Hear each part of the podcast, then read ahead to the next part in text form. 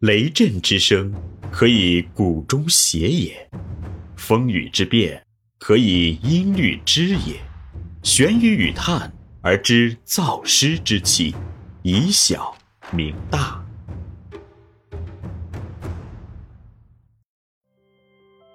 中国幼教事业发展的关键是园长，园长必须学管理、懂管理、会管理、善管理，中国的幼教才会有希望。欢迎收听玄宇文化独家出品的《幼儿园有效管理》，作者严水金，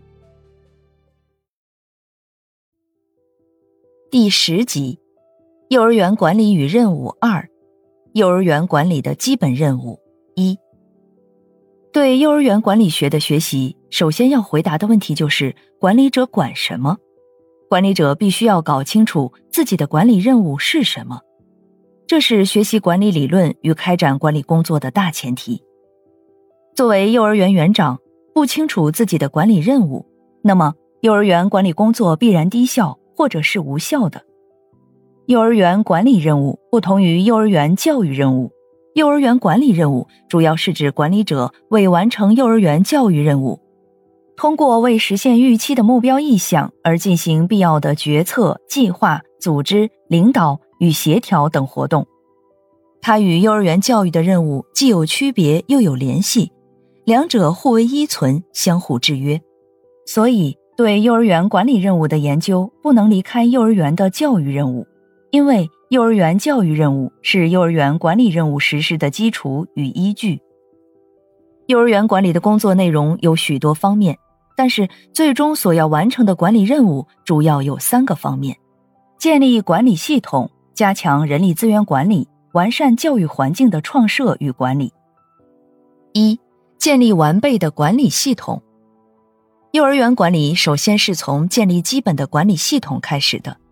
但是在幼儿园管理的实践中，管理者经常是一头扎进繁忙的事务堆，进行的是凌乱的、随心所欲的管理。由于这种管理缺乏健全的组织保障，从而极易陷入混乱状态。为了改变这种管理现状，管理者需要通过建立基本的管理系统来克服管理的混乱状态，以此建立幼儿园管理的运行秩序。幼儿园管理系统主要包括组织系统与条例系统两个方面。一、建立基本的组织系统。幼儿园管理系统的建立，首先应该从建立完备的组织系统着手。所谓组织系统，是指幼儿园的组织机构与组织运行的相互关系的系列。所以，组织系统的建立不仅仅是组织机构的建立，还包括对组织规范的确立与运作。这是一个对组织进行管理的运行过程。建立基本的组织系统，大致包括以下几个方面的内容：一、建立正式的组织机构。在幼儿园管理系统中，正式组织架构的建立是有效管理的重要基础，因为它是管理的基本框架。管理者必须依靠组织来进行管理，而不是依靠个人的力量进行管理。所以。建立正式组织系统是管理者的首要任务。在管理过程中，组织系统的建立首先是指行政组织、党组织、团组织、工会组织、教研组织、班组等各种正式组织的构成。组织框架的建立并不难，难的是这种组织框架的建立必须应对组织运行的需要。正式组织机构的建立也并不等于组织系统的建立。这就对管理者提出了组织运作的管理任务。二、建立必要的规章制度。幼儿园组织系统的真正建立，不在于有无组织的存在，而在于组织系统能否建立相应的规章制度。因为组织架构中的人是在特定的制度框架下运行的。如果框架是组织的硬要素，制度建设是组织的软要素，或者是文本要素。两者实际上是互补的，构成组织的两个基本要素。要防范组织形式以外的异化现象，防范游离于组织之外的非正规现象，就必须依据制度的管理效应。由此，不仅发挥组织的管理功用，关键是发挥制度和程序的管理效用。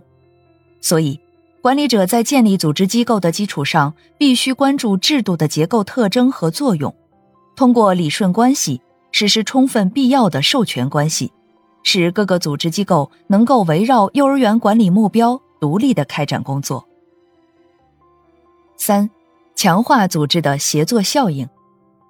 在幼儿园管理中所建立的组织板块能够独立的运行和开展工作，还不能说是建立了完备的组织系统。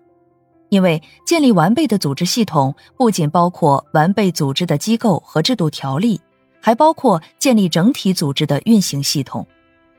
由于组织机构的独立工作都是在同一个目标的引导下进行的，所以在整个管理系统中，各个组织之间的工作就需要通过协调而产生整体效应。